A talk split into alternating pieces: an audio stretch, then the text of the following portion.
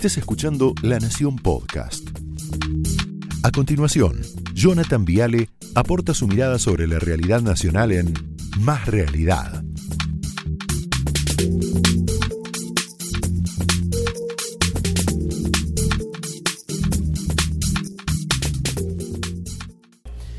Yo creo que hoy el Congreso, qué bueno lo que pasó, ¿eh? por lo menos para mí. Hoy el Congreso dejó de ser una escribanía del gobierno kirchnerista, así de simple. Hoy, 17 de diciembre, quedó expuesta como nunca la nueva configuración de poder en esta bendita Argentina. El kirchnerismo ya no se puede llevar por delante nunca más el país. No sé nunca más, pero al menos hasta 2023 ya no puede. Y eso es muy bueno. Es muy bueno. ¿Qué querían hacer? Aprobar un presupuesto nefasto, mentiroso, invotable, como dijeron en la oposición, invotable. ¿Y qué pasó? La oposición lo frenó democráticamente, con votos, con votos. 132 en contra, 121 a favor. Esta es la foto de las elecciones. Esta es la foto de lo que significó la derrota electoral. Ahí la tenés. Esta foto es mucho más importante que Máximo mirando para abajo. La pelada de Máximo no importa, importa esto. Este es el primer síntoma concreto, palpable, de un Congreso con más equilibrio de poder que por lo menos yo celebro. Le viene muy bien a la democracia que estos pibes no se lleven todo por delante. Muy bien, muy bien. El problema es que el gobierno todavía no se enteró, ¿no? que el 67% de los argentinos votaron opciones opositoras.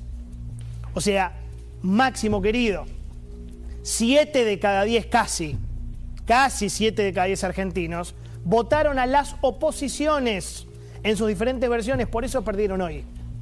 Por eso perdieron hoy. 15 de las 24 provincias argentinas votaron otra cosa, mayoritariamente a la oposición. ¿Les queda claro? ¿O les hago un dibujito? ¿Dónde se refleja esto? En el Congreso. En el Congreso. Se acabó la sanción de leyes de prepo. Se acabó. Se acabó el tiempo de los matones. No va más esa Argentina de los cancheritos que se creían mil, dueños de la Cámara de Diputados que llegaban y decían, dale que va. Hasta hoy, Máximo Kirchner se creía amo y señor del Congreso. Se finí. Hasta hoy Máximo Kirchner se había convencido que era un jefe de un feudo que era la Cámara de Diputados. A Máximo Kirchner hay que decirle, San se acabó. San se acabó. ¿Saben lo que pasó? 10 de la mañana de hoy, yo creo que este hombre se dio cuenta y la pudrió. Mira. Me llama poderosamente la atención el comportamiento que están teniendo ante una situación gravísima que dejaron cuando endeudaron este país en 44 mil millones de dólares. Llama poderosamente la atención.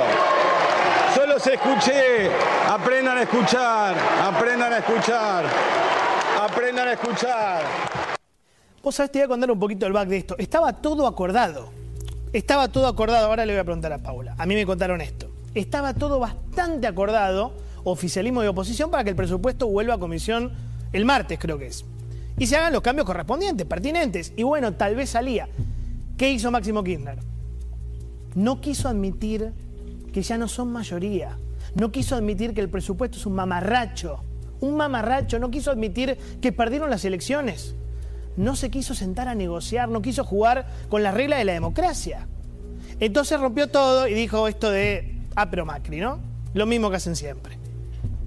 ¿Te das cuenta por dónde viene la mano? Ahora la oposición, van a escuchar, ya salió Mansur hoy, eh, es golpista, destituyente, la culpa es de ustedes, ¿no?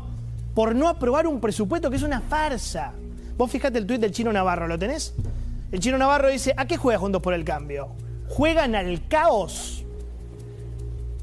Gobernaron pésimamente, no se endeudaron como nunca en la historia y mientras nuestro gobierno negocia con el Fondo Monetario, juntos por el cambio, empeora el escenario. ¿Esta es la oposición responsable? Fíjate la extorsión de Cerruti, lo de ayer. Dice, che, el presupuesto es la plata de los jubilados, de los docentes, los médicos. Necesitamos que se apruebe el presupuesto. Lo primero es a ver, si es tan importante el presupuesto, manden uno serio. Un proyecto serio, como la, dejen de mentir, dejen de decir mentiras que la inflación va a ser 33%. No manden una porquería. Dejen de subestimar ingresos para después gastar miles de millones sin rendición de cuentas. Lo segundo es, que esto es básico, elemental de la democracia, votar en contra nunca te transforma en destituyente. Aprendan que la democracia es ganar y perder. Y lo tercero, esto es muy importante, es esencia básica del kirchnerismo, son mentirosos. El kirchnerismo no tiene ninguna, cero autoridad moral para hablar de golpismo. Pero cero, ¿eh? Mansur, cero, empezando por vos. Porque cuando Macri fue presidente, se la pasaron buscando que ese gobierno se caiga. ¿O miento? Todos recordamos ese club del helicóptero, todos lo recordamos, desde el día uno arrancaron, ¿eh? Me acuerdo cuando Espinosa lo tenés, lo Espinosa dice, si explota el conurbano, salta Mauricio Macri, mira. Para mí, la, la frase, para mí, la que me hace ruido, la frase golpista es, si explota el conurbano, salta Macri y a la gobernadora le va a costar. ¿Por qué dijo esa frase? Es decir, lo que está pasando. Si seguimos en este rumbo económico, explotamos, el país explota. Qué mesa esa, ¿eh? Fuerte. ¿En serio el kirchnerismo viene a hablar de golpismo, Mansur? Por un presupuesto no aprobado, revisen un poco la historia. Mirá qué pedazo de animal golpista que fue Espinosa, perdón, ¿eh? Pero ahí está, más golpista no se podía hacer. Recién arrancaba Macri, iban 20 días, 30 días, 40 días. Explotaba el conurbano a los 40 días de Macri. Mirá esto, esto fue de Lía, ¿no? Macri va a necesitar el helicóptero, dale, en serio. Hablemos de golpismo, hablemos de, golpismo en serio, pero de verdad sin máscaras, sin caretas, ¿no? Estamos hablando de una fuerza política, el kirchnerismo, cuya conductora no le quiso entregar la banda, los atributos de mando a un presidente electo con 13 millones de votos, te guste o no. Esa es otra historia. 51% del país lo eligió a Macri y no le pasó la bandita. Se las tomó a Santa Cruz. El kirchnerismo fue durante los cuatro años de Macri golpismo explícito. Mirá. Si finalmente las urnas pidieran que estas personas se fueran en el 2019, es si llegamos al, al, 2019, capaz si no llegamos. No lo sé, depende de, de, la rapidez con que entra en crisis el programa económico. Depende de eso. No, no, no, no va a depender de nada político. Lo que yo diga, lo que diga cualquier partido político, etcétera, que quiere que llegue, que no llegue, etcétera. Yo quisiera que se fueran lo antes posible, porque así hacen menos daño. Pero bueno, eso es un deseo personal. Deseo personal. Yo quisiera que se fueran lo antes posible. ¿Y hablan de golpismo? ¿En serio? ¿Por un presupuesto? ¿Están locos? Revisen la historia. Hay más archivos, no los quiero aburrir. Podemos estar hasta que llegue Majul, hasta Pagni, hasta el lunes nos quedamos. Me acuerdo de la señora Bonafini, todos los jueves repetía lo mismo. Yo no quiero que Macri se vaya, decía. No, no, no, no. Yo quiero que se caiga a pedazos. Mirá. ¿Y coincidís con las declaraciones de, Zaffaroni en el sentido de que... Sí, yo, yo no quiero que se... Se Yo no quiero que se, se, vaya, yo quiero que se caiga a pedazos. Uh -huh. claro. Porque es lo que te deja, lo que la, la, la, le hace ver las cosas a la gente. Porque si se va, viene otro que es más peor. Es más peor. Yo no quiero que se caiga, quiero que se caiga a pedazos. Divina, divina, una dulzura de mujer. Pero no era solo el kirchnerismo duro, radicalizado. Yo me acuerdo que había sindicalistas peronistas. Este chico, Pablo Viró, el titular del sindicato de, pilotos de aerolíneas argentinas, creo ahora es piloto Alberto, ¿no? Lo lleva y lo trae, que decía barbaridades como esta, mirá. Argentinos están bajo ataque. Así que no puedo hacer otra cosa que esperanzarme cuando decimos que vamos a dar un plan de lucha, que desde las bases, referentes como ustedes de, todo el interior profundo de, la nación dicen, pongámonos de pie, empoderémonos y dejemos de chupar pija, enfrentemos este gobierno y volteémoslo. Dios, pero qué fuerte, ¿no? Muy fuerte. Entonces, señor Máximo Kirchner, usted no tiene ninguna autoridad para decir, insinuar, sugerir que la oposición es golpista, destituyente, por no aprobar un presupuesto. Mire el archivo, Máximo. Mire el archivo. Vean lo que son. Mírense en el espejito. Mírense, como dice Mujica, ¿no?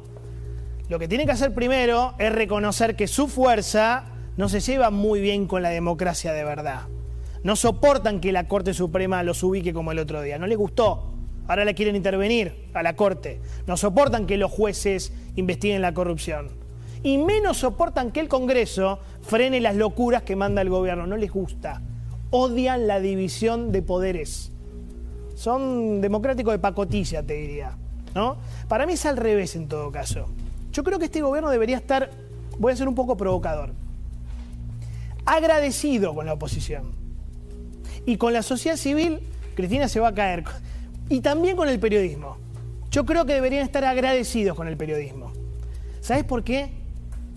Porque tuvieron, tuvimos demasiada paciencia con este gobierno que hizo tanto daño. Yo te puedo asegurar que tuvimos, tenemos mucha paciencia con este gobierno, mucha, mucha. Este gobierno es malo en serio. ¿eh? Es malo, malo, malo. Encerró a su población un año entero, cerró las escuelas un año y medio, obligó a cerrar los comercios un año entero, puteó a la gente, maltrató a la gente que quería salir a correr o a ver a sus abuelos o a sus nietos. Este gobierno se robó vacuna de la gente para Zanini y. Este gobierno hizo cenas de cumpleaños en el medio de una cuarentena. Así que agradezcan, este gobierno sacó a todos sus amigos de las cárceles, a todos, a todos, Vudú, López, Esteche, Devido, Delía, Bae, Cristóbal. Ahora un favorcito para Cristóbal. Barata, Milani, Milagrosala, es al revés. Yo creo que tienen que agradecer que la sociedad argentina, que la oposición, que el periodismo tuvieron, tenemos tanta paciencia, porque podría haber sido mucho peor, mucho peor, en serio lo digo. Y el señor Máximo Kirchner, en particular, tiene que bajar ese nivel espantoso de soberbia que tiene. Señor Kirchner, de verdad le digo, usted no está a la altura, usted no es Néstor Kirchner. Y tampoco es Cristina. Usted no está a la altura de semejante cargo. Ser jefe de bloque no es para cualquiera. Usted debe saber que hasta sus propios compañeros de bloque, hoy me contaban, le perdieron el respeto. Esta mañana, diputados kirchneristas, me consta, no podían creer su actitud adolescente, caprichosa, impulsiva, infantil, que rompió todo. Así que, con todo respeto, es un milagro que un dirigente que tiene 75% de imagen negativa, procesado por lavado de dinero, que no puede explicar su patrimonio de 400 millones de pesos y que armó la lista derrotada de la provincia de Buenos Aires, sea jefe de bloque del Frente de Todos y presidente del PJ de la provincia de Buenos Aires. Es raro. Pero bueno, el que sabe, sabe. Y el que no, es jefe. Opiniones libres, hechos sagrados, señores, bienvenidos. Esto fue más Realidad, un podcast exclusivo de La Nación. Escucha todos los programas de La Nación Podcast en www.lanacion.com.ar. Suscríbete para no perderte ningún episodio. Estamos en Spotify, Apple Podcast, Google Podcast y en tu reproductor de podcast favorito. Seguí escuchando La Nación Podcast.